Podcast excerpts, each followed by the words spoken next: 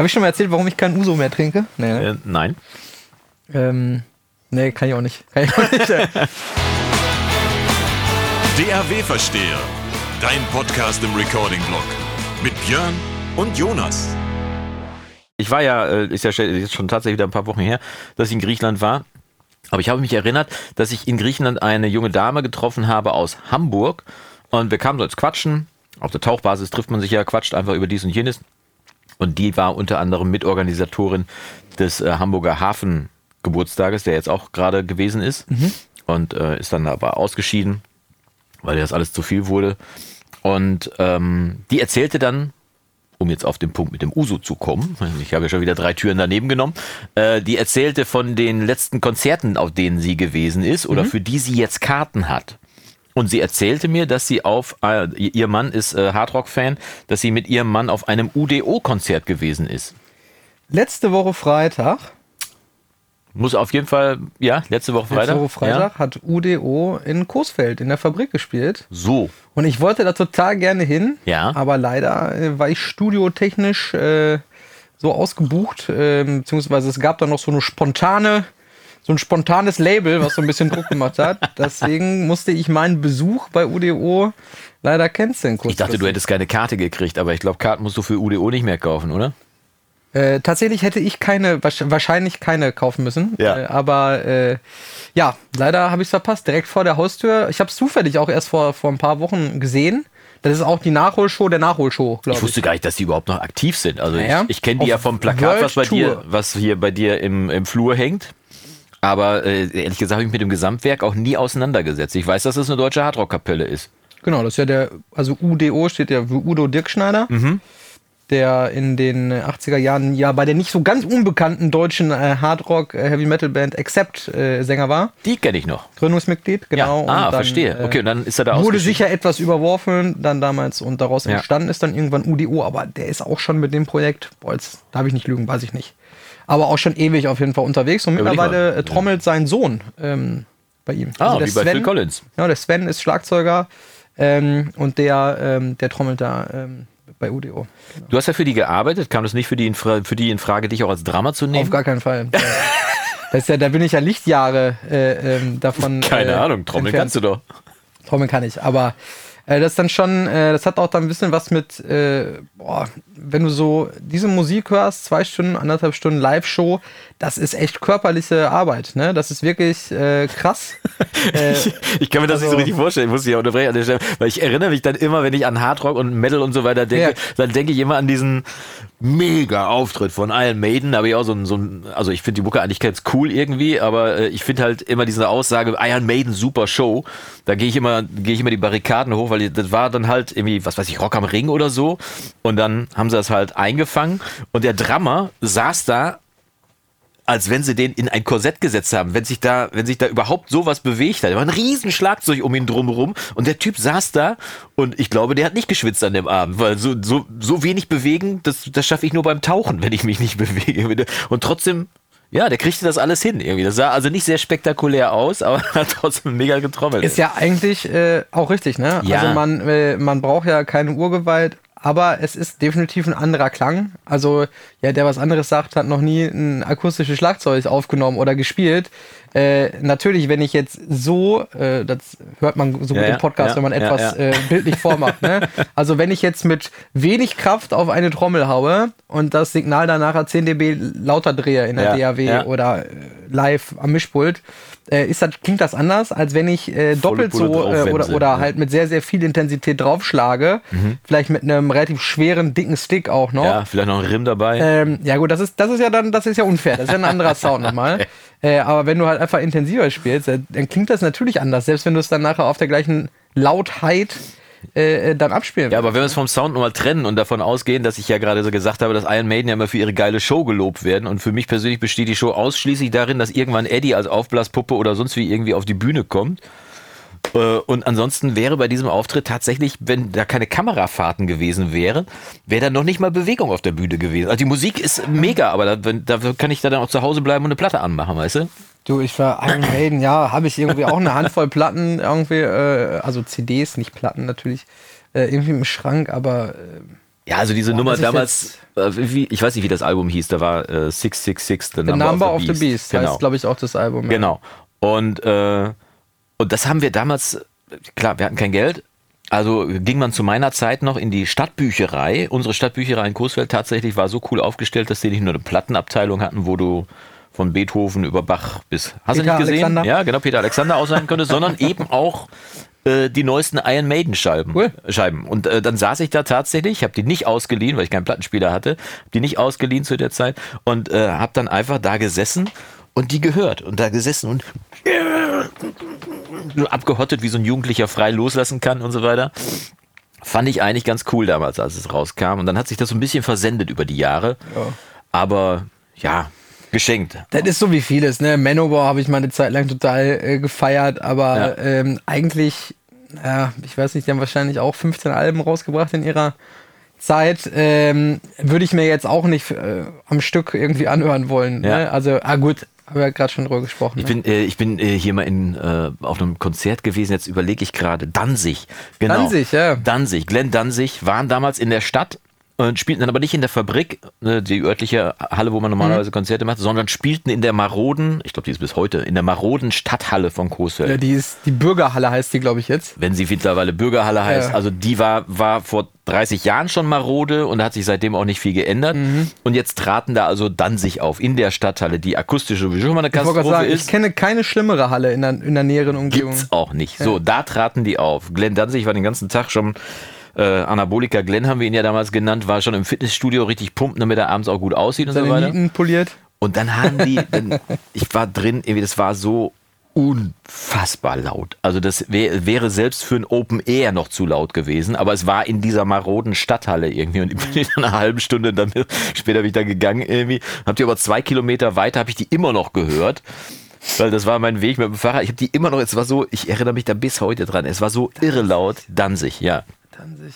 Ja. Ja, gut. ähm, aber auch da wird es irgendwen gegeben haben, dem das gut gefallen hat. Ja, der Laden war ja voll. Und apropos laut, ich war ja auch mal bei den Foo Fighters, habe ich vielleicht auch schon mal erzählt, aber ich erzähle es trotzdem nochmal. Ich bin eingeladen gewesen bei den Foo Fighters äh, im Kölner Gloria Theater. Ah ja, doch, ja, das ich erinnere mich. Kölner Gloria Theater ist eigentlich der Laden, wo zum Beispiel die Ladies Night für den WDR aufgenommen wird. So, also eine. Wie heißt die Dame nochmal, die das moderiert? Die das moderiert hat, war Gerburg Janke und wer das heute moderiert, also. ist Lisa Feller aus Münster übrigens. Hm. Lisa kenne ich auch ganz gut. Okay Heroes. Genau, für Lisa habe ich auch schon diverse Intros für ihre Shows gemacht. Mhm. Ähm, die war auch in der Firma, von der Firma vertreten, in der ich bis letztes Jahr gearbeitet habe. Ganz feine Person. Und Lisa moderiert das. Aber wie gesagt, das Gloria Theater ist halt ein Kleinkunstschuppen oder für, für Clubkonzerte oder sonst was. So, jetzt waren da die Foo Fighters drin.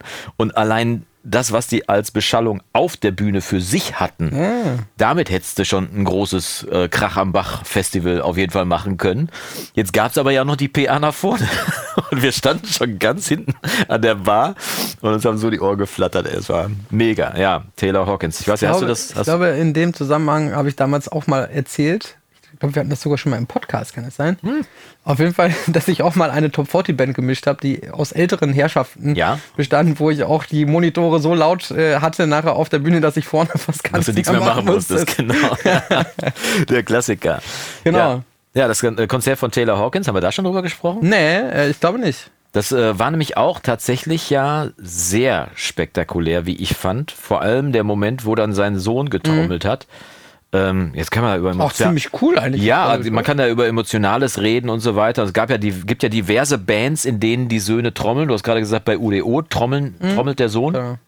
Ähm, bei Mother's Finest trommelt der Sohn von der Sängerin. Mhm. Seit ich glaube, der, der, ist schon länger da, als er nicht da ist irgendwie. Ähm, dann trommelt äh, Taylor Hawkins Sohn, hat wie gesagt auf dem äh, Tribute-Konzert getrommelt.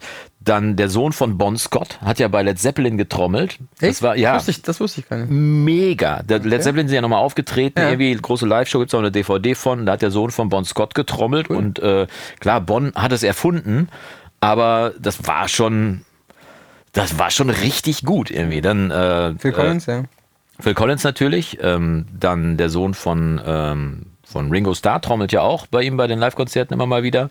Mhm. Äh, Zack Starkey heißt der und so weiter und so fort. Und ich finde es faszinierend, wenn die Söhne dann ja, wenn die Söhne dann quasi mit ihren Eltern was zusammen machen. Bei meinen Kindern sehe ich das nicht, weil die beide zwar Musik interessiert sind, aber eher so als Konsument. Ne? Die können andere Sachen, die können Sport, die können, ähm, die können gut zeichnen und so weiter, aber da würde jetzt nie die Gefahr bestehen, in Anführungszeichen, dass wir mal zusammen auf der Bühne stehen.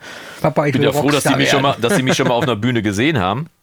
Aber ähm, aber wenn ich das dann so, oder wenn ich das dann lese, bei uns in der Zeitung stand drin, dass jetzt äh, bei den, bei so einer Eishockeymannschaft in Deutschland äh, der Kapitän, der ist 37 und sein 18-jähriger Sohn spielt jetzt in derselben Mannschaft. Also deutsche Eishockey-Liga, ne? Also jetzt nicht irgendwie Kreisklasse oder so, sondern schon top-notch, ne? Mhm. Wo du sagst, ja, und wie, wie ist das dann wohl? So, und stand aber auch genau darauf Bezug genommen in diesem Artikel drin. Ich äh, nenne meinen Vater in der Kabine auch Papa.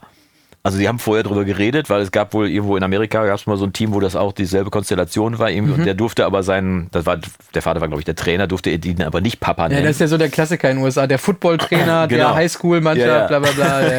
ja, ja, aber er, der nennt ihn halt in der, in der Kabine Papa und das ist auch völlig okay. Der Papa ist der Captain von der Mannschaft und der Sohn ist halt der, der Newbie, der dazugekommen ist. Bei mir damals in der Kreisliga-Mannschaft gab es auch einen Papa. Ja? Ja, also. Der, der in der Mannschaft halt, gespielt hat oder als Trainer? Der wurde halt einfach Papa genannt. Ach so, der war der Papa, ja, okay. Genau, weil er, ähm, ich kenne viele Leute mit dem Spitznamen Papa, aber das kommt aus einer ganz anderen Bewegung eigentlich. ähm, Nein, reden wir auch nicht öffentlich drüber. Können äh, wir nicht machen. Ja, aber äh, mein Vorgänger zum Beispiel bei den Skydogs, bei der Top 40 Kapelle, wo ich gespielt habe, den nannten alle schon immer Opa. Weil der, nicht, weil der Opa war oder so, sondern weil der einfach, der hatte schon ganz lange ganz lange graue Haare, schon bevor alle anderen graue Haare hatte. Jetzt sind die, die Haare aber nie ausgefallen. Das heißt, er hat die immer so ziemlich geil nach hinten gegelt und sah immer pissscharf aus. Und dann hat aber irgendwann gab es so eine Nummer äh, mit so einem äh, I Believe in the Power of American Natives, hieß der Song damals. Okay. Ich weiß nicht, ob du dich noch erinnerst. I believe in the power of American Natives. Und dann. Titel ist auf jeden Fall zu lang. Ja, aber hat sich ja durchgesetzt irgendwie, ne? Aber äh, Bühnenshow war dann entsprechend, dass Opa dann auf die Bühne kam und da war halt so ein, so ein, ähm, so ein Panflötenteil drin. Das war dieser Panflötenteil. Und dann kam er raus, wurde vorgestellt als Eduardo Romeni, der, der berühmte Panflötenspieler aus Rumänien und hatte Sonne, also ich, für die Podcast-Leute, die es nur hören, so eine, so eine 1,50 Meter Panflöte irgendwie und spielte dann jetzt darauf dieses Thema irgendwie. Aber den nannten Was alle, dann aber vom Keyboard kam.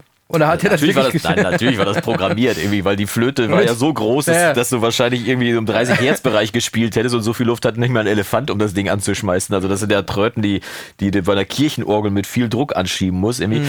Aber es war einfach ein Bild für die Götter, wenn Eduardo Romeni rauskam und dann auf der Panflöte oder wie wir es gesagt haben, auf der Schamflöte damals gespielt hat.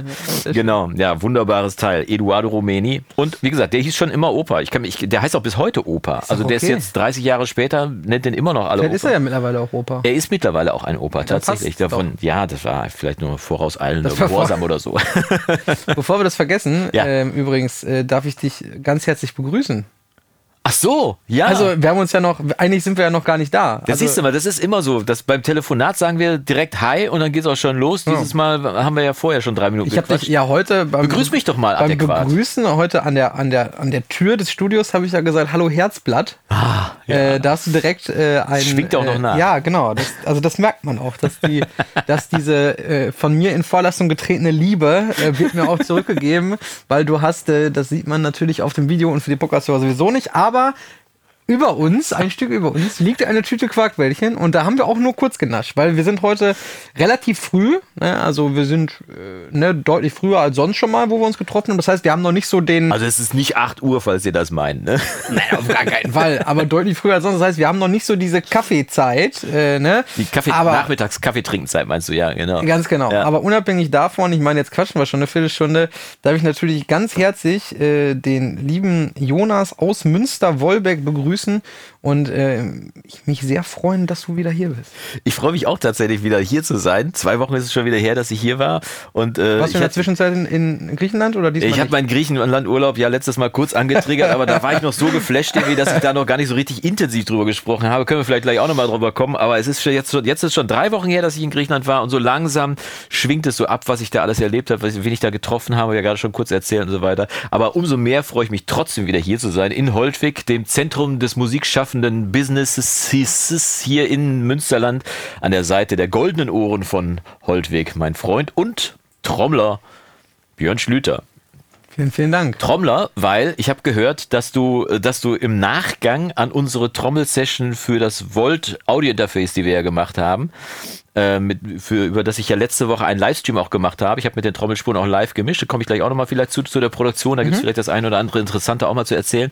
Ähm, dass du im Nachgang da noch einen Folgeauftrag bekommen hast und zwar nicht als Mastering-Engineer. nee, tatsächlich. Also ich habe ja ähm, früher, also vor einigen Jahren, ähm, äh, ich, wissen vielleicht auch gar nicht alle, ich habe ja hauptberuflich als Orchestermusiker gearbeitet. Ja. Hab, äh, acht Tuba. Jahre.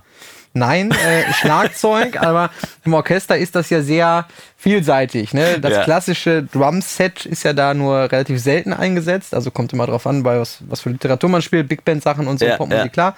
Ansonsten besteht das ja eher aus dem klassischen Orchesterschlagwerk, also Kesselpauken, ähm, äh, Ach so, auch ganz klassische Trommeln. Tatsächlich. Na, natürlich, klar. Kannst klassisch. du Kesselpauke auch mit Pedal spielen und dann Stimmen und so? Mega. Nach Noten? Also, dass du Noten kannst, nee, weiß ich, ich sowieso, hab, ich aber das, da, da hat man ja in Berufsorchestern Noten. gespielt. Ja, ja, aber da äh, hat man ja dann wirklich echte Noten. Also während bei, bei, äh, bei Schlagzeugnoten ja quasi. Äh, du redest von tonalen und atonalen Noten. So, ja. Tonal ist quasi mit Tonhöhe und bei Schlagzeugnoten hast du ja auch Tonhöhe. Aber du hast ja. Die steht aber ähm, nicht in der Partitur. Oder Doch, steht da, wie du dein Schlagzeug zu stimmen hast? Nein, Nein, also es geht nicht um Tonhöhe im klassischen Sinne, um äh, A, B oder C, sondern ja. es geht um ähm, auf welcher Linie was welches Instrument ist. Wenn man jetzt sich ganz genau, klassischen ja. Drumset äh, anschaut, da hast du eine Bassdrum, die ist meistens sehr weit unten im System notiert. Du hast eine Snare, die liegt im Violinschlüssel meistens auf dem C ähm, so dazwischen, oben drüber die Becken, die Toms irgendwo dazwischen. Mhm. Das ist schon, ähm, du hast ja auch ein richtiges Notensystem. Ne? Ja, ja, das habe ich schon verstanden, aber äh, das, es ist halt, die Snare ist immer auf derselben Linie. So. Nicht unbedingt. Ähm, meistens äh, gibt es äh, ganz vorne beim Stück ähm, eine Historie, wo dann steht, auf der Linie ist das und das. Aber da wird sich doch was eingebürgert haben, nicht, dass du dich für jedes Stück umändern äh, musst und dann denken musst, okay, beim letzten Mal war es noch auf der C-Linie oben, also auf der zweiten von oben und jetzt ist es aber auf der. Ja, also ich sag mal, es gibt da keinen festgelegten Standard. Du kannst da, wie du lustig bist, kannst du das schreiben. Ja. Es verhält sich aber schon alleine aus Layout-technischen äh, Gründen ist es schon immer sehr ähnlich. Aber es kann schon mal ein nach oben oder unten rücken oder sowas.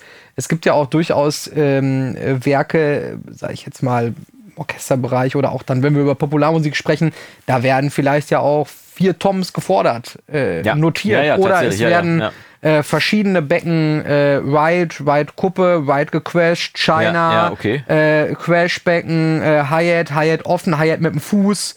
Äh, es gibt ja tausend Möglichkeiten, wie du das alles spielen kannst. Reifend schleifend, na, selbstverständlich. Wer, äh, jeder, der jeder ein, Drama kennt schleifend. Jeder, der eine klassische äh, Orchesterausbildung macht. Äh, ne? äh, lange Rede, kurzer Sinn. Also ich habe als Schlagzeuger gearbeitet und habe in der Zeit auch viel im Studio gearbeitet. Also, okay. Ähm, also wenig, wenig in meinem eigenen Studio als Schlagzeuger, aber in anderen Studios. Ähm, so kam ich ja übrigens auch mein Gott, jetzt kommen wir schon wieder von Hüsken auf Stöckskin. Aber ja, ist ja, ja, egal. Leute, ihr müsst da jetzt einfach mal durch. so, äh, so kam ich ja auch zu den Amphions. Weil ich als Schlagzeuger, ich war als Session-Drummer ja. gebucht in Hamburg in einem Studio. Und da stand genau ähm, eins zu eins dieses System, was hier steht und seit Übrigens dem Tag für die YouTuber erklärt, direkt hinter der Kamera stehen. Ne? Wir sind ja, wir haben ja den Platz gewechselt. Ach so, das haben wir auch noch nicht erzählt. Ne? Wir können ja, nicht so. alles durcheinander. Also machen. weiter. Genau. Ja. Äh, ich war ja schockverliebt in dieses Lautsprechersystem und dann hat es ja ein paar Jahre gedauert, ähm, bis es dann äh, möglich war, das dann auch hier zu installieren. Mhm. Ähm, genau. Also ich war einfach unterm Strich viel unterwegs, äh, aber auch in Bands gespielt und sowas. Und dann habe ich das ein paar Jahre sehr, sehr wenig gemacht. Ähm, und jetzt tatsächlich nach Corona, wenn man überhaupt von nach Corona sprechen kann. Ja, äh, im Ausklang von Corona. Genau. Ähm, kamen doch wieder sehr viele Sachen auch, also viele Muckenanfragen irgendwie ja, als ja. Schlagzeuger. Und ich habe dieses Jahr relativ viel gespielt, letztes Jahr auch schon und habe jetzt wieder so ein bisschen, so ein bisschen Blut geleckt. Ein bisschen äh, Bock. Ne? Und äh, wie ihr ja wahrscheinlich alle das Video von Jonas gesehen habt mit dem Volt-Interface, ähm, durfte ich ja, wie heißt der Song? Sommer? Sommersonnenfänger. Sommersonnenfänger. Durfte ich an eintrommeln. Äh, und da, das war so der endgültige Kick, dass ich gesagt ah, jetzt habe ich doch wieder ein bisschen Bock, mehr selber zu trommeln. Und um das rund zu machen, deswegen sitzen wir jetzt auch hier bei dir im Mastering-Studio. Genau, wir sitzen in der Regie. In der Regie, äh, das, ist so die, genau. äh, das ist die Rückwand hier, ne? Die äh, Bassfeilen und die Helmholtz-Resonatoren. Perfekt weil, abgestimmt auf, das, auf den Raum hier. Mhm. Genau, weil äh, nebenan im äh, Aufnahmeraum Jedes Mastering-Studio hat ja einen Aufnahmeraum. Natürlich, ja. das war klassisch. Ähm, Im Aufnahmeraum steht eben ähm, ein komplett mikrofoniertes äh, Schlagzeug. Ja, und wartet darauf, gleich bedient zu werden. Übrigens dann von mir als Ingenieur. Das machen wir dann im Nachgang vom Podcast. Genau, wir haben ja letzte Woche auch schon Schlagzeug aufgenommen. Das war ja der erste Auftrag, der ja. äh, entstanden ist. Für den äh, lieben Chris, der ist nämlich mhm. auch ähm, Recording-Blog, Zuschauer und Podcast. Genau, und das war der äh, Auftrag, über den ich auch mit dir sprechen wollte. Du bist ja. also gebucht worden und ähm, arbeitest jetzt also auch wieder als aktiver Musiker kann nicht nur als Soundveredler quasi, wenn man das so nennen möchte. Ich finde das spannend, weil das ist, äh, das zeigt ja, wie divers, vielfältig und auch vor allem spannend und interessant der Beruf ist, in dem wir uns bewegen. Und man sagt ja auch in jedem Feld, vor allem für Freelancer, sagt man ja, dass man nicht nur auf einem Bein stehen sollte, sondern möglichst viele Beine haben. Du hast auf jeden Fall ganz viele Beine. Du bist ja mindestens eine Spinne irgendwie mit, mit Arrangeur, mit äh, Orchesterleiter, mit Mastering Engineer, jetzt wieder, wieder Musiker wieder. Ne, und so weiter und so fort. Also von daher kann man da ja auch verknusen, wenn man eins ein bisschen schwächelt. Das ist ja phasenweise, mal gibt es mehr Masterings, mal weniger, mal mehr Mucken, mal weniger. Bei Corona zum Beispiel, wenn du nur Session-Drama gewesen wärst, jetzt ein Problem gehabt. Und zwar ein massives, wie sicherlich diverse andere Musiker da draußen auch, die mit mhm. Staatshilfen sich so halbwegs über Wasser halten konnten, was okay war, aber natürlich auf keinen Fall adäquat gegenüber der Kunst. Und ähm, ja, von daher mega, finde ich super. Ja, man muss sich schon so ein bisschen konzentrieren, ne, auf, finde ich, auf eine, äh, also man darf jetzt auch nicht tausend Sachen ja, ja, gleichzeitig machen und alles nur so halb, ne. Das ist ja dann so der Klassiker, den, den viele halt versuchen, Natürlich auch aus diversen Gründen. Ja, die ähm, eierlegende Wollmilchsau und auf ja, allen Hochzeiten tanzen. Ganz ja. genau. Mhm. Ne? Ähm, kenne da auch einige Leute, die dann, ja, ja, ich bin hier Schlagzeuger, ich bin Bassist, ich kann auch singen und ich könnte mich für alles buchen und mhm. so. Klar, mag das dann manchmal ähm, funktionieren, aber am Ende des Tages wirst du damit nie erfolgreich sein. Du wirst dich über Wasser halten. Ähm, und Bis zu einem gewissen Level äh, kannst du kommen, aber. Ne? Genau. Deswegen muss man sich schon irgendwie so ein bisschen spezialisieren und auch seine, seine Expertise dann in gewissen Bereichen einfach ausbauen. Ne? Ja. Macht ja dann auch viel mehr Bock. Ne? Ja, es ist so ein diverses Teil, ne? weil wenn ich über die Leute nachdenke, die jetzt zum Beispiel auch hier im Recording-Blog ja in der Recording-Blog-Familie aktiv sind und so weiter, das sind ja oft auch Leute, die das Mischen, das Aufnehmen und so weiter schon nebenbei machen, weil wir ja. reden ja hier über Hobby, ne? Die aber, was weiß ich, der Gitarrist oder der Schlagzeuger der Band sind und dann halt irgendwann, weil sie sich halt mehr dafür interessieren als die anderen und mehr Bock drauf haben, sich dann mit dem Thema auseinandersetzen ja, da rein. Völlig anderes. Das völlig ist ja anderes. Hobby, ja, ja, ne? Das ist ja, äh, wenn du für dich selber etwas machst, ist das, also ne, das ist ja ein Unterschied, wenn ich jetzt sage, pass auf, das ist ja immer mal ein Beispiel, ich grille gerne. Ja, ja, so, ich auch. Ich kaufe mir jetzt, weiß ich nicht, Kugelgrill von XY äh, oder den Gasgrill von keine Ahnung was, ja. ist ja auch völlig wurscht oder den Smoker. So, und wenn ich jetzt sage, so, ich mache die, was weiß ich, äh, Gericht XY mache ich jetzt so, weil mir schmeckt das total gut. Wenn du das aber vielleicht zehn anderen Leuten hinstellen würdest, würden die vielleicht sagen, ja, finde ich jetzt nicht so geil. Äh, aber deswegen machst du ja nicht am nächsten Tag eine Catering-Firma auf, nur weil du dir einen Grill kaufst. Oh, wenn dir genügend Leute sagen, dass das geil ist, kannst du vielleicht sogar auf die Idee kommen, weil ich beobachte das tatsächlich ganz viel, dass Leute jetzt so neben ihre Berufe gucken. Mhm. So, also die sind meistens angekommen, stellen fest, ich bin im Hamsterrad irgendwie und irgendwie ja, wollte ich immer was anderes machen und stelle fest, dass viele Leute jetzt trotzdem so links und rechts mal gucken, aber unabhängig. Ja, ja, ja. Finde ich, völlig richtig. Ja, ja. Ich meine nur, äh, ich kaufe mir jetzt einen Grill und bin, eine Woche danach, später ja, ja. mein Catering-Service auf, weil ich habe ja jetzt den Grill. Expertise, genau. genau ich habe jetzt den Grill und nebenan Metzger. Deswegen, das reicht ja, das reicht ja de facto nicht aus. Meine, Was übrigens auch klar macht, äh, um das mal runterzubrechen, äh, nur weil du die Technik vorhanden hast, ist die Expertise noch lange nicht da. Das, das muss man ja auch mal Umgekehrt, sagen. Ne? Aber auch. Ja, richtig. Äh, man kann auch ganz viel Expertise ohne viel Technik haben. Ja, das ist aber oft erfolgsversprechender. Äh, also sagen wir mal, man, jemand mit viel Expertise kann aus geringfügigem Material trotzdem viel rausholen. Umgekehrt ist schwieriger. Also du, ich, du kannst einen Noob hier gerne ans Mastering-Studio setzen, der sieht nur viele Knöpfe und einen Bildschirm und kann damit gar nichts anfangen. Selbst wenn er die Prinzipien vom Mischen sogar verstehen würde, könnte er trotzdem nichts damit anfangen. Nicht. Aber, ähm, du hast dich noch nie hingesetzt und mal was äh, gedreht, ne? Nee, ich habe hier doch, äh, also nicht persönlich äh, aktiv, aber als wir den Manotech angespielt haben, habe ich schon fasziniert daneben gesessen gesessen und dir zugeschaut. Ja, aber, aber ich meine selber mal. Ja, guck mal, ich bin, ich bin, ich behaupte ja immer, und das, da lege ich auch extrem Wert drauf, dass ich nicht das Gras wachsen höre. Ne? Hm. Ich rede über viele Techniken, über äh, Arrangement, Produktion, Recording etc. Time to Chorus. Ich, Time to Chorus, ja, gerade noch drüber gesprochen. Da rede ich überall drüber.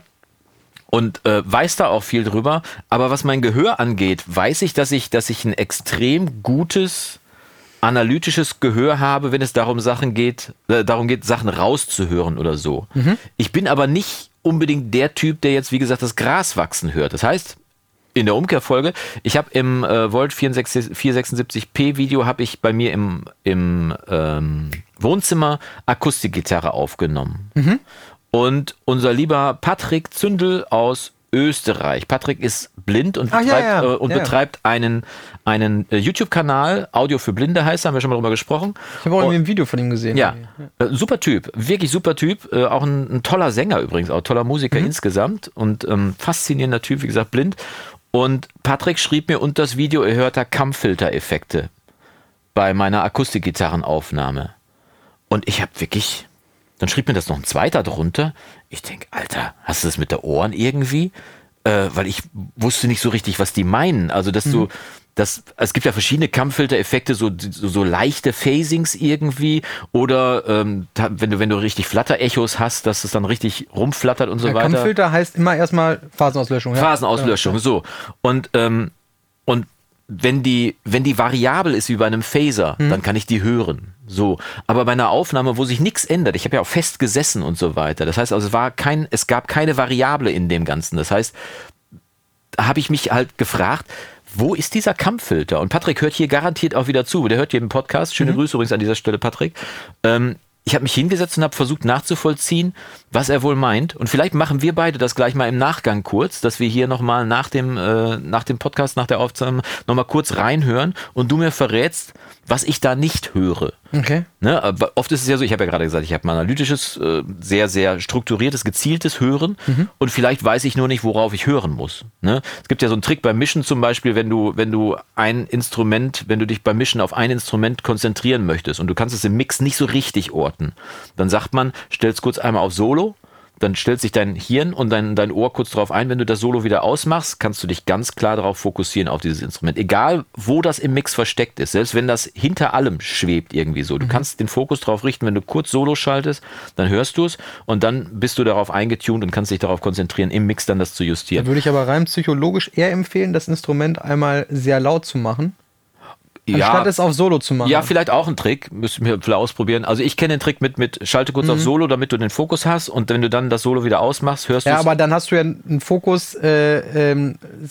ja, nee, würde ich nicht machen. Würdest du nicht machen? Okay, ich alles klar. Ich würde das tatsächlich, also wenn ich zum Beispiel, ähm, äh, ich habe dir erzählt von dem äh, Kollegen aus Münster, der, der ähm, war übrigens ein Trick äh, von einem Grammy. Äh, ist ja nicht schlimm. Ne? Aber deswegen, also jeder deswegen muss er ja nicht Sinn machen oder wenig Sinn machen. Nö. Kann ja für ihn funktionieren.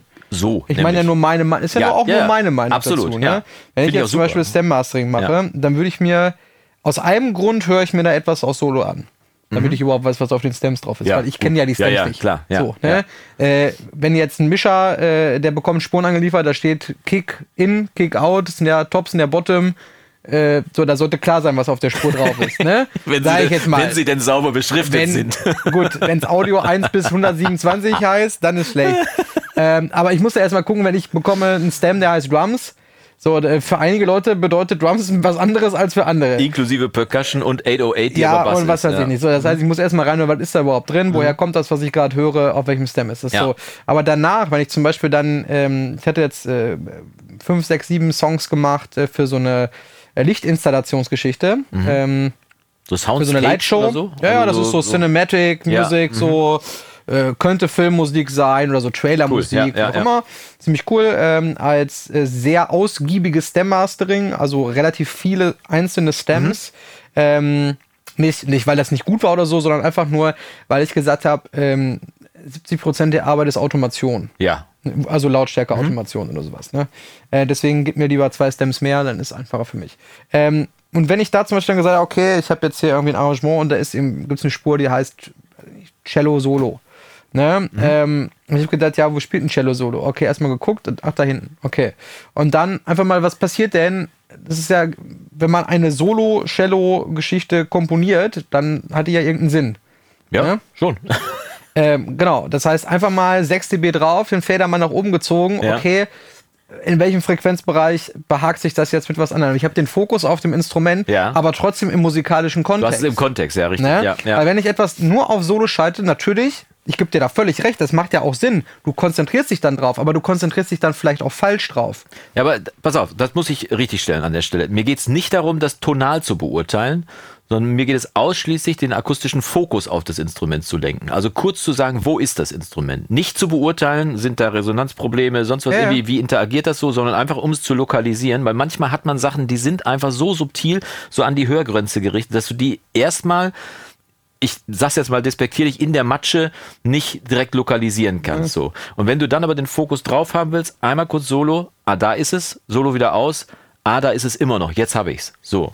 Das kann, also das an, die andere Variante ist, wenn, wenn ich was equalisen will im Zusammenhang mit den anderen Sachen. Da, da gebe ich dir vollkommen recht. Irgendwie. Dann kann ich das, wenn ich das ein bisschen lauter mache, dann kann ich mir das nach vorne holen, kann das in der, in, im Zusammenspiel mit dem anderen beurteilen und dann wieder zurückschieben. Machen. Also ich würde es auch für den, für den Fokus nicht machen, Aber dann weil danach die, hast du ja vielleicht einen falschen Fokus, dass du dann ich würde wetten, dass wenn, wenn du diese Technik machst, mhm. dass du das Instrument nachher oftmals ein dB oder anderthalb dB leiser drehst, als äh, wenn du es nicht solo vorher gehört hast, weil, ja, du, weil du zu viel Fokus ja, aber lass, hast. lass mal einen Tag vergehen, irgendwie dann, dann, äh, dann hast du wieder eine neue Perspektive, ganz genau. Ne? Ja, aber darum geht's ja nicht. Wenn wir darüber reden, dann brauchen wir gar nicht mehr mischen, äh, weil am zweiten Tag würdest du immer anders mischen als am ersten Tag.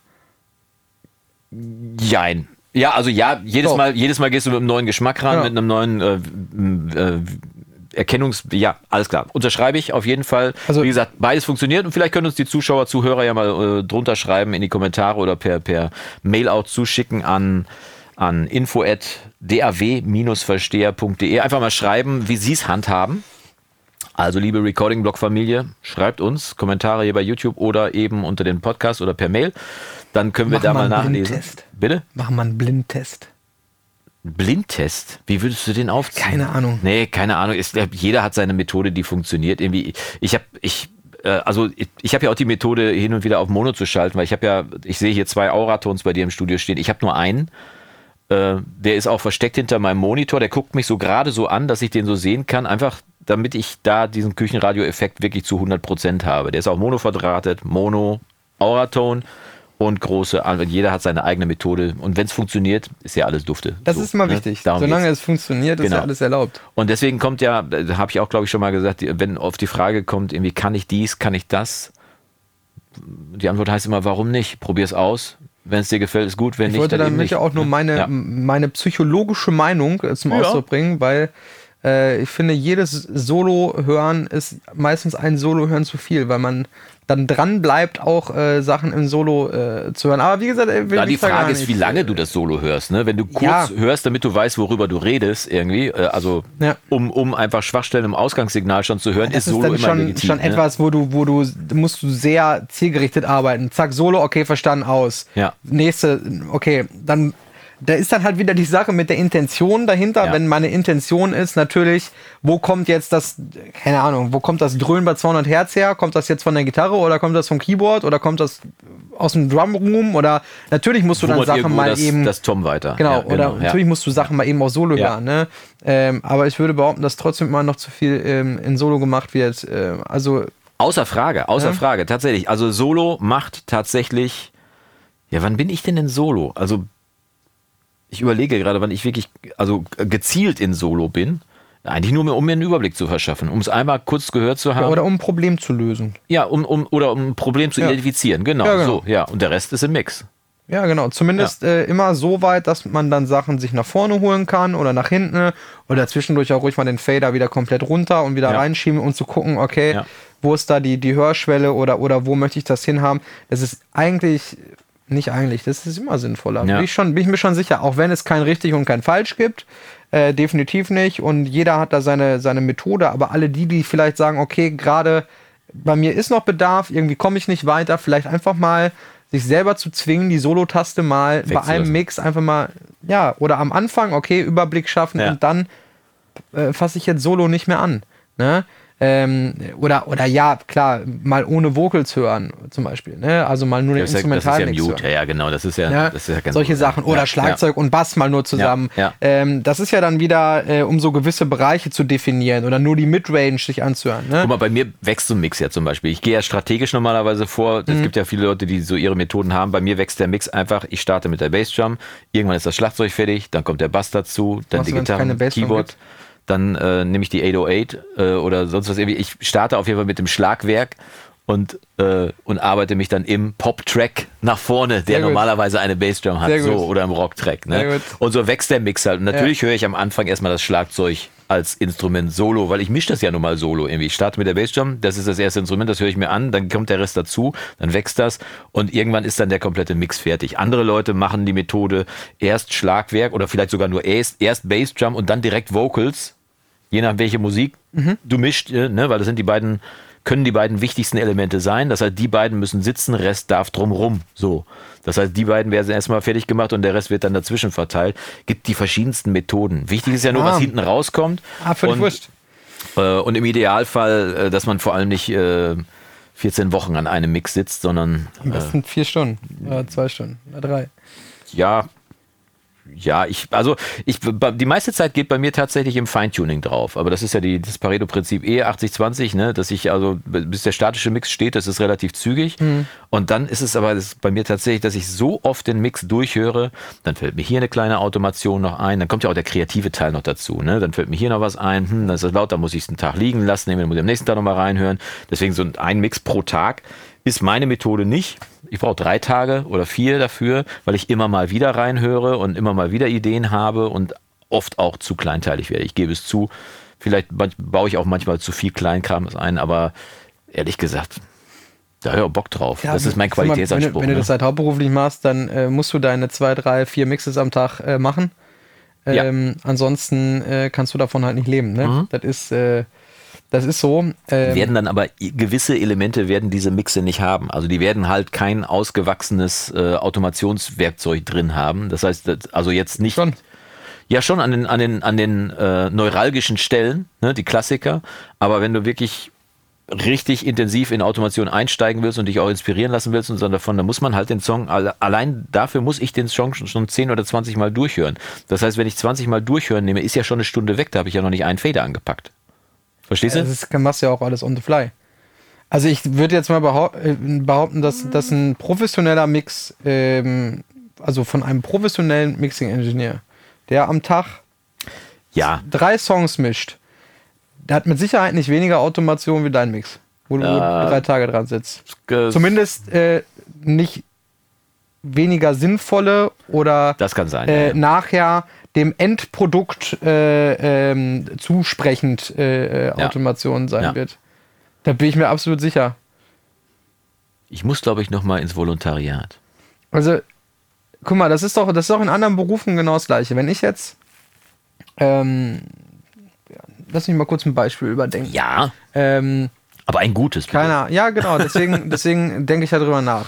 Ähm, als Beispiel, ganz, ganz stumpf, Reifen wechseln. Ja, Wenn du an deinem Auto die Reifen wechselst, Mhm. brauchst du dafür länger wie die Kfz-Werkstatt. ja. Ist richtig.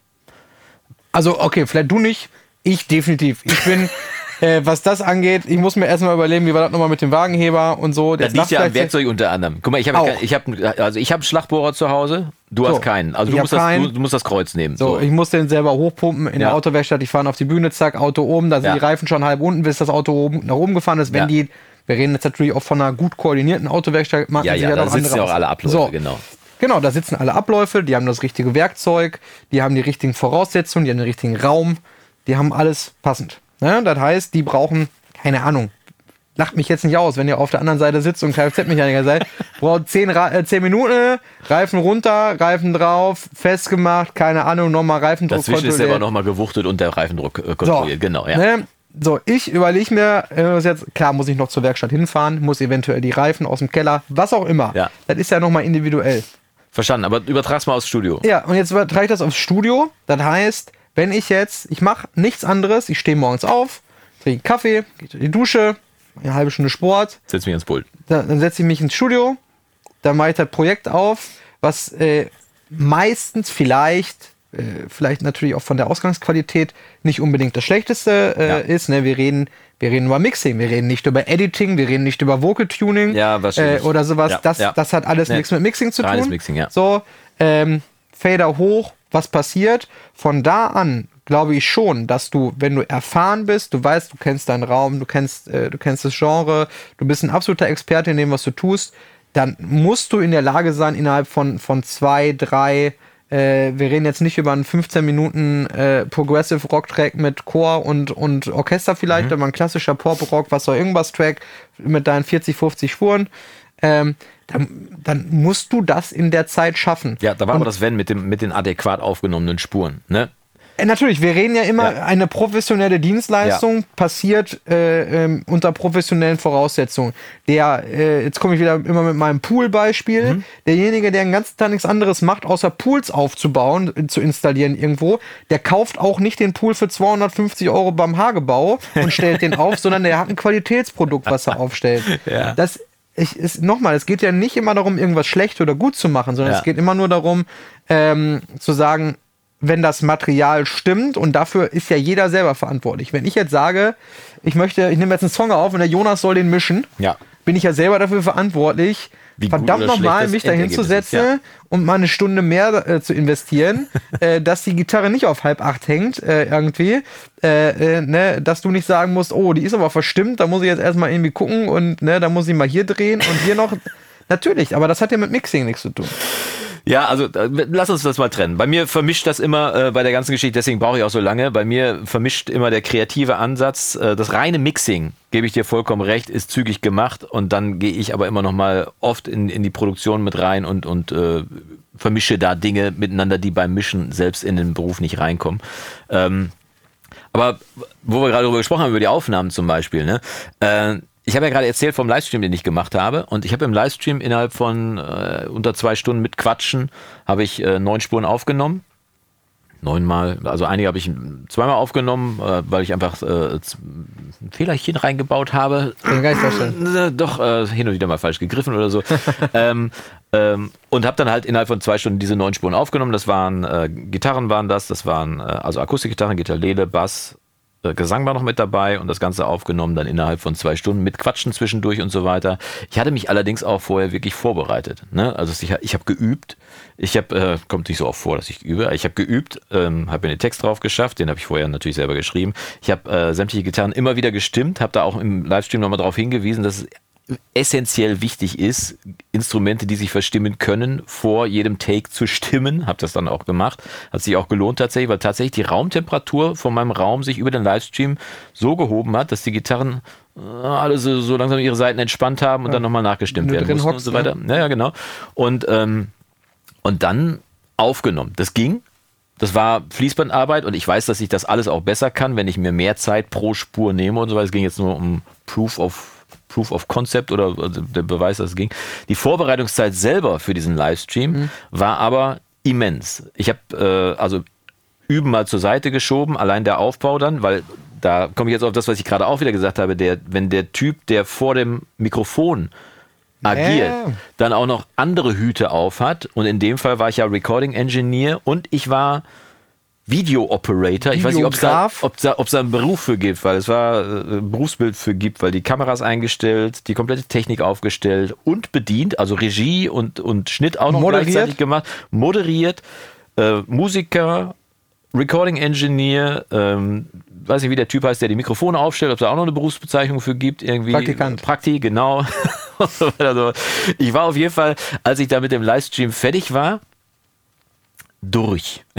Ja, kann ich, kann ich vollkommen nachvollziehen. Durch, weil ich gedacht habe, so, alles klar, was hast du jetzt gerade alles gemacht? Es war wirklich. Ja, vor viel. allem hat jetzt auch alles geklappt. Also, ne? Bis auf zwei, drei kleine Umschaltmomente, wo ich die falsche Kamera gedrückt habe genau. oder kurz ver vergessen habe zurückzuschalten, hat tatsächlich alles geklappt. Und es kam noch hinzu, das ist, das ist so der hakeligste Punkt an der ganzen Geschichte, dass ich für die Aufnahmen mein Headset immer noch ausgemacht habe. Mhm. Das heißt, ich hatte noch zwei Schaltpulte verteilt, die ich an dem Tag noch programmiert habe, damit ich auf der einen Position beim Recording oder aber wenn ich an der Session gesessen habe, am Rechner gesessen habe, dass ich da auch noch umschalten konnte. Da gab es einen Knopf, der war Mikro an aus. Mhm. Und den im Blick zu halten, ist mein Mikro jetzt eigentlich an oder aus? Für die Aufnahme ist er zweimal angewiesen. Und das Stimme ist bei so einem Livestream bei YouTube, das wissen ja vielleicht einige gar nicht, ein Livestream, natürlich ist das live, ja. aber wie viele Sekunden hängen so im Schnitt dazwischen, ja, wenn 15. du jetzt. Ja, ja. So, das heißt, im Zweifel, selbst wenn du den Chat dann auch noch irgendwie im Blick hast, dauert das im, ja, genau. im, schlimmsten Fall auch noch mal eine halbe Minute oder so, bist du, oh, oh, ja, sorry, Mikro war aus, ne? In der Zeit haben sich dann schon zehn Leute gedacht, ich verstehe dich nicht, ich bin raus. Was sagt er? Er bewegt den Mund, aber ich genau. höre ihn nicht. Und da ja, äh, es gibt ja diverse Leute, die äh, deren Aufmerksamkeitsspanne liegt irgendwo zwischen einer Instagram-Story und, äh, und einem Twitter-Tweet. einem Twitter-Tweet.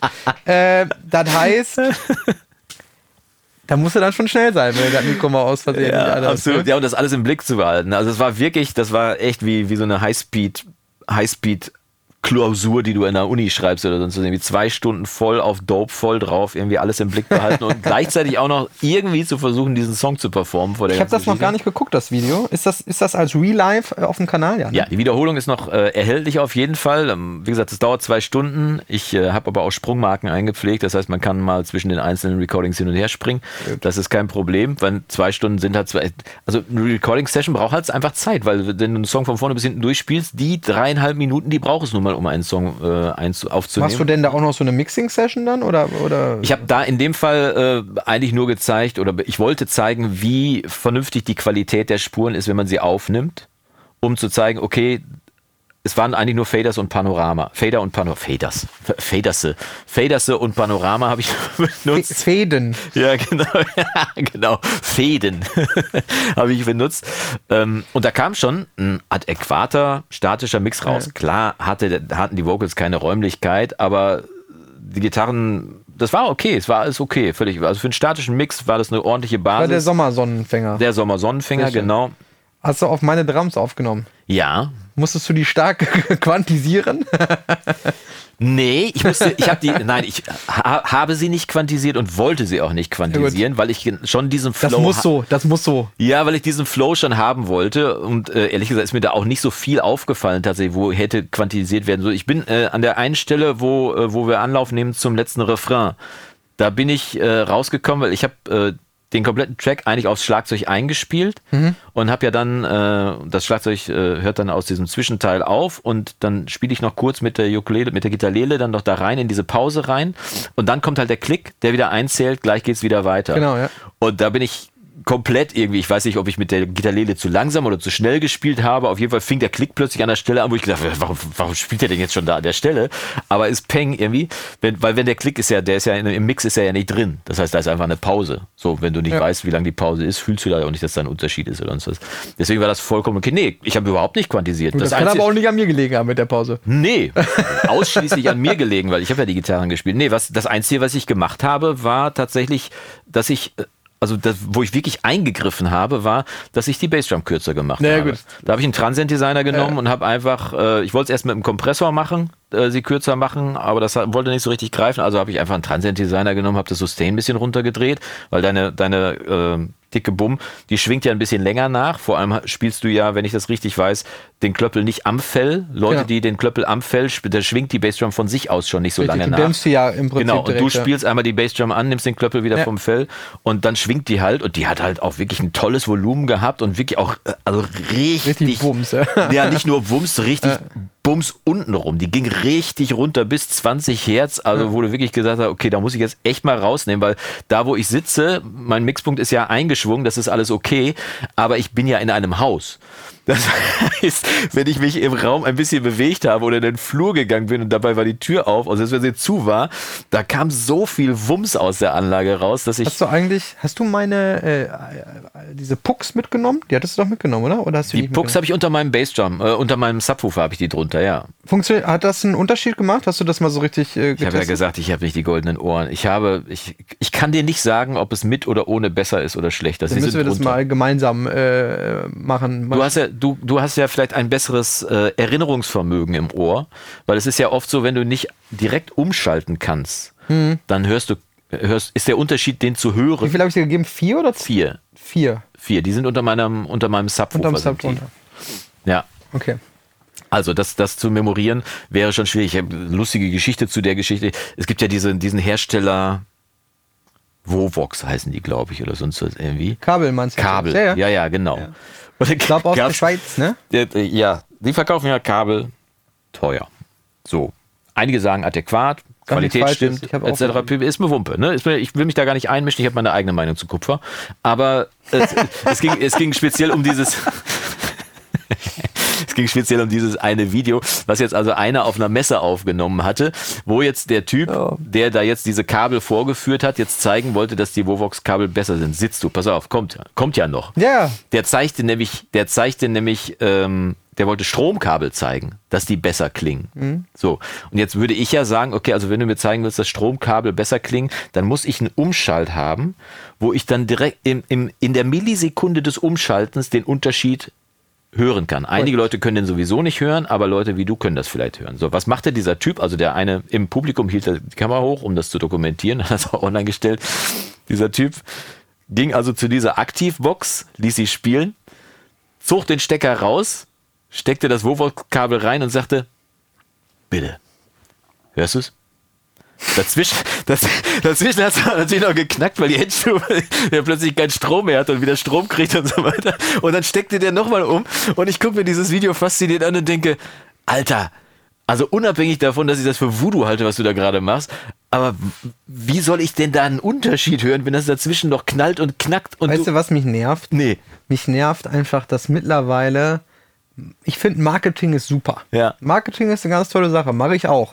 Ja? Musst du auch. Ob das äh, immer das Beste und Tollste, völlig dahingestellt. Aber ja. was mich mittlerweile mega nervt in der ganzen Audioszene, ob das bei Plugins oder bei irgendwas anders ist, es gibt keine vernünftigen äh, Hörbeispiele oder AB-Vergleiche oder sowas ähm, die wirklich sinnvoll sind. Als Beispiel, mir wird jeden Tag auf allen Social Media Plattformen wird mir Werbung angezeigt von Slate Digital. Ja. So. Für, für das Plugin-Bundle oder wofür? Verschiedene Sachen. Ja, okay. Plugins, das Mikro, was weiß ich. Slate ja, Digital ja, halt. So. Mhm. Ähm, ich bin jetzt kein, bin jetzt nicht der, der, der beste Freund von Steven Slate, aber jetzt auch nicht der. Nur weil der, er mehr Muckis hat als du. Ja, aber ich arbeite ja dran. Ne? Ja, ja, du bist äh, ja auch hier Ruderer. Genau. Ähm, alles gut. Ich habe ein paar Sachen von denen. Ich habe ja auch das, das Mikro, habe ja, ich ja auch, das, das M, ML irgendwas, ne? Also Eins das Großmembraner. Ja, ich habe beide. Ja, ja. Ähm, ich habe auch irgendwie zwei, drei Plugins von Slate. Alles gut. Ähm, was mir aber tierisch auf den Zwirn geht, ist diese Werbung. Äh, eine Werbung ist, äh, da zeigen die irgendwie eine um, Vocal Chain, bla bla bla. Ja. Im AB. Ja. Ne? Also trocken, allein schon mal das. Einfach nur eine trockene Mono-Stimme ohne Mucke drum. Ohne alles? Ja. Vocal Chain. Jetzt hätte ich gesagt, ja, ja gut, im Kompressor, EQ schön machen. Nee. Vorverstärker vielleicht. Delay, ja. Hall, Chorus, Doppelung, wo ich so denke, natürlich, das äh, geht nur mit Slay-Plugins, äh, dass die Vocals 12 dB lauter und mit Hall und Delay versehen ja, sind. Ja, so, das ist schon mal Punkt 1, wo ich denke, Leute, was ist das für den, ein Vergleich? Das ist ja schön, ne? Gut, der nächste, was mich noch viel mehr nervt, da geht es dann um weiß gar nicht, Mixing generell oder sowas. Auf jeden Fall ähm, zeigen die da, oder es sind, glaube ich, Drums nur oder so. Ähm, mhm. Da sind irgendwie drei, vier äh, Plugins abgebildet in diesem Video. Ja. Das ist halt so ein, so ein Screen-Recording äh, aus der DAW. Und dann steht da auch Bypass und dann geht's los. Und dann wird's halt einfach 6 dB lauter. Da sind 12 dB mehr Höhen drin. Da ist ein Exciter drauf. Äh, da ist, weiß ich nicht, untenrum äh, ja. 5 dB mehr, mehr Wumms drauf. Ja. Wo ich so denke, ja, aber das, was hat das denn noch mit irgendwas? Nichts. Das hat doch nichts, nichts. auf den Hacken. Ich habe tatsächlich neulich ein Video gehabt, das hieß, äh, die meisten hören den Unterschied nicht. Also englisches Video, ne? Da kann man sowas knapper packen. Die meisten Engineers hören den Unterschied nicht.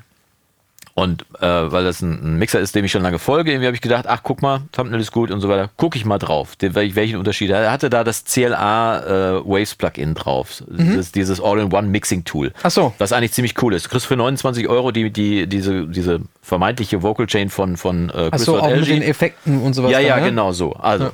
Und ich hatte aber so interpretiert das Thumbnail, dass es darum ging, äh, Kompressoreinstellungen zu zeigen, weil er zeigte halt das CLA, zeigte dann 1176 und darunter ein LA2A.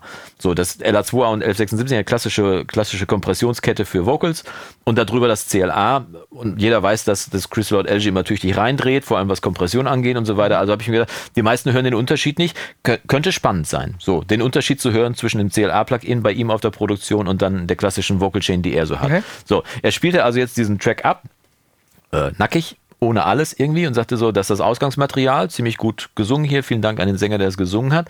Jetzt das, äh, das CLA, da machte er dann äh, den, äh, die Kompressionsstufe an und so weiter. Und dann zeigte er mal seine Vocal Chain mit drei Kompressoren, Equalizer, Preamp-Simulation und Hall und Delay noch drauf, wo ich gedacht habe, hä? Was, was, was wolltest du jetzt eigentlich zeigen? Ich dachte, du zeigst jetzt hier unterschiedliche Kompressoren im, im CLA-Plugin und im, also die Erwartungshaltung, meine Erwartungshaltung laut Thumbnail war, ich höre zwei verschiedene Kompressor-Settings irgendwie gegeneinander und er zeigte dann seine Vocal Chain, wo du dann gesagt hast, ja, aber was, da ist ja Hall drauf. Wie soll ich denn, also das ist ja schon allein deswegen schon mal nicht mehr vergleichbar, eine trockene Stimme gegen eine mit Hall und Delay zu vergleichen. Dann war die auch lauter, so wie du es gerade auch gesagt hast. Und ich saß dann fasziniert hinterher nach dem Video und habe gedacht, warum gebe ich mir eigentlich Mühe?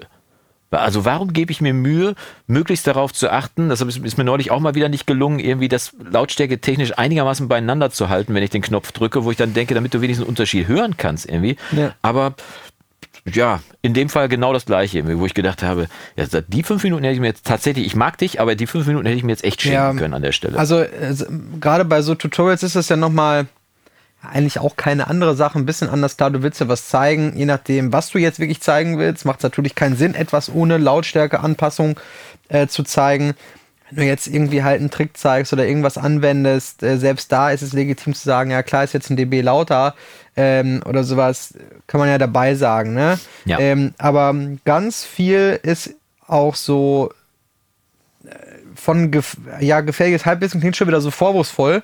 Ähm, ist ja gar nicht gemeint, sondern ist halt ganz oft auch einfach so aus der Praxis heraus irgendwas zu zeigen, mhm. zu erklären, was aber einfach de facto falsch ist. Ähm, bestes ja Beispiel, ein, Ko ja, ein Kollege ja. Äh, von mir, ein Mastering Engineer ähm, aus den USA, mit dem habe ich so ein bisschen Kontakt ähm, immer mal wieder bei, bei Instagram. Ähm, tauschen uns immer so ein bisschen aus, irgendwie, ja. wie auch immer, irgendwie ein neues Produkt oder mhm. er schreibt mir irgendwie, wenn er irgendwas bei mir sieht, äh, irgendwie ein Plugin oder, oder ein Gerät oder so, ähm, und er hatte gepostet, irgendwie ähm, auch ein Video, ähm, der hat noch einen sehr, sehr jungfräulichen YouTube-Channel, also sehr, sehr wenig Klicks.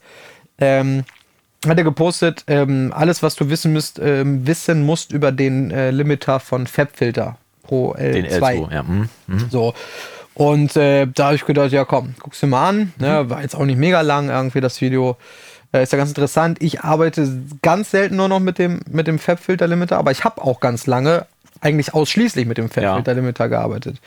Ähm, und der ist wirklich komplex. Der, ja, aber der hallo. ist mega komplex. aber hallo. Also, Deswegen benutze ich den auch fast nie, weil er mir zu komplex genau, ist. Genau, du hast ganz, ganz viele Möglichkeiten damit, aber du kannst auch ganz, ganz viel Schundluder ja, damit ja, schreiben. Ja. Ne? Ähm, und er, er erklärte das halt so äh, irgendwie erstmal so normal, du hast hier verschiedene Settings, da gibt es ja diese, diese Styles, irgendwie modern, ja, bla bla bla.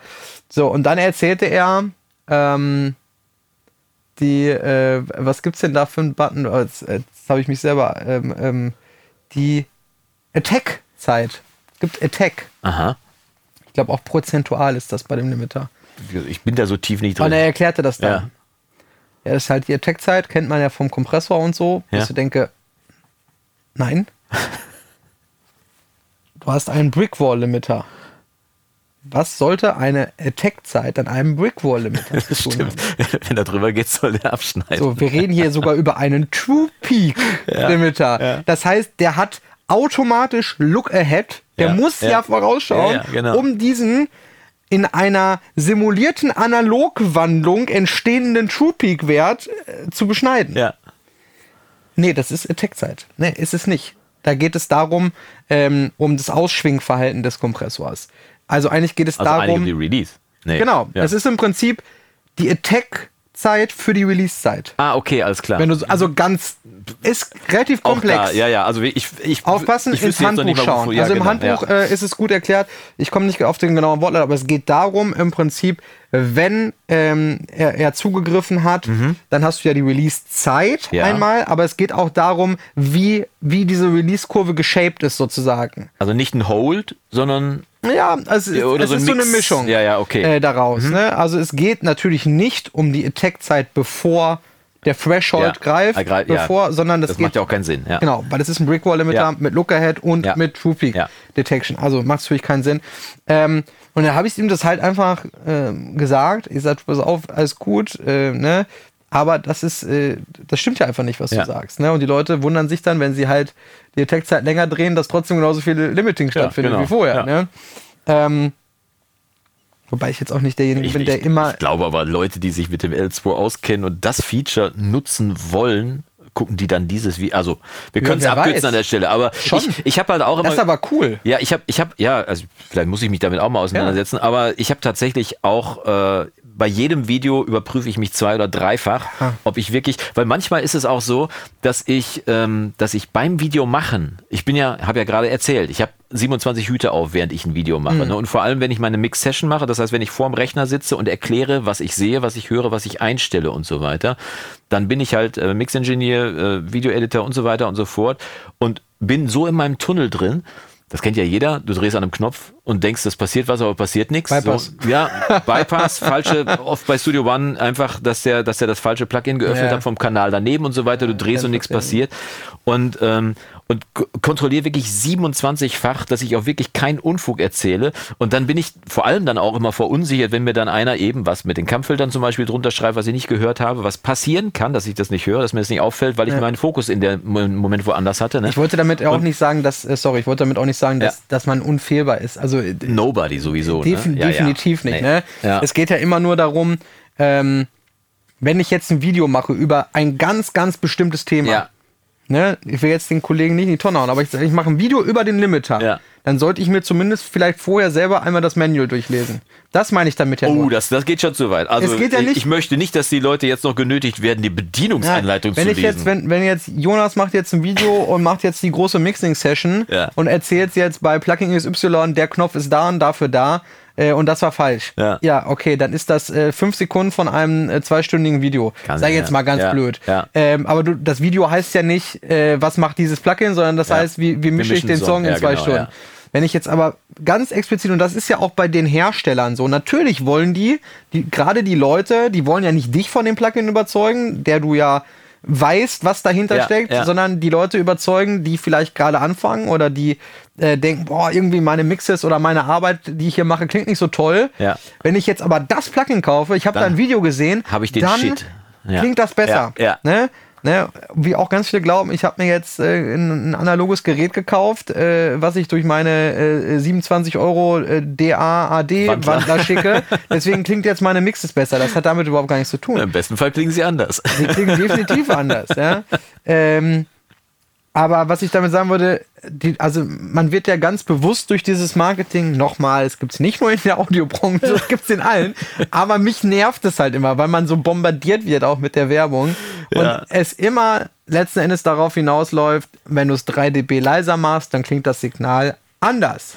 Es ist aber ja oft schon so, dass der beste Equalizer ein Fader sein kann. Ja, zum Beispiel. So, ne? Aber ich würde sagen, an dieser Stelle ähm, machen wir das legitime Marketing-Bashing einfach mal weg, weil wir machen ja nur Marketing für, für Dienstleistungen, die wir super finden und verabschieden uns von unseren Freunden hey. an, den, an den Einschaltgeräten. an den, an den Rundfunkempfangsgeräten. Äh, Rundfunkempfangsgeräten. Und ich habe recherchiert. Ich habe oh. zum Finale noch recherchiert, denn ich habe dich ja letztes Mal auch damit reingerissen, indem ich gesagt habe, schalten Sie auch nächste Woche wieder ein, wenn unser Freund Björn ah. Schlüter sagt. So, ich habe, ich, ich habe, ja, pass auf, ich habe ja gesagt, dass ich vermute, dass es aus der Muppet Show ist. Und es ist tatsächlich aus der Muppet Muppet Show. Es gab nämlich in der Muppet Show gab es eine, eine Rubrik, die hieß Schweine im Weltall. Ich weiß nicht, ob du die kennst. Ja. So. Ja. Äh, und bei Schweine im Weltall sagte der Sprecher, nachdem ein Riesenchaos eben entstanden ist, schalten sie auch nächste Woche wieder ein, wenn. Und dann kam halt entweder, wenn äh, Miss Piggy sagt, wenn Miss Piggy dies macht, wenn, ja. wenn die äh, Aliens doch noch durchgreifen oder sonst was. Eben. Daher kommt das eben. Schweine im Weltall. Ich habe es extra nachgeguckt für alle, die es nicht wissen, die keine Ahnung von, von der Muppet Show haben, von Jim Henson. Schaut euch einfach mal Schweine im Weltall an. Da gibt es so Kompilationen, wo alle Schweine im Weltall Folgen hintereinander geschnitten werden sind. Und die Frage ist jetzt, wollen wir das beibehalten? Also ich bin das Schwein im Weltall. wir probieren es noch einmal. Also schalten Sie auch nächste Woche wieder ein, wenn unser Freund Björn Schlüter sagt, du sagst jetzt Tschüss. Ähm, tschüss und bis zum nächsten Mal mit Quarkbällchen und einem gut aussehenden Jonas Wagner hier zum DAW-Versteher Podcast. Und auch nächste Woche wieder frisch frisiert Björn Schlüter. Wir sehen uns die Tage. Macht's gut. Ja,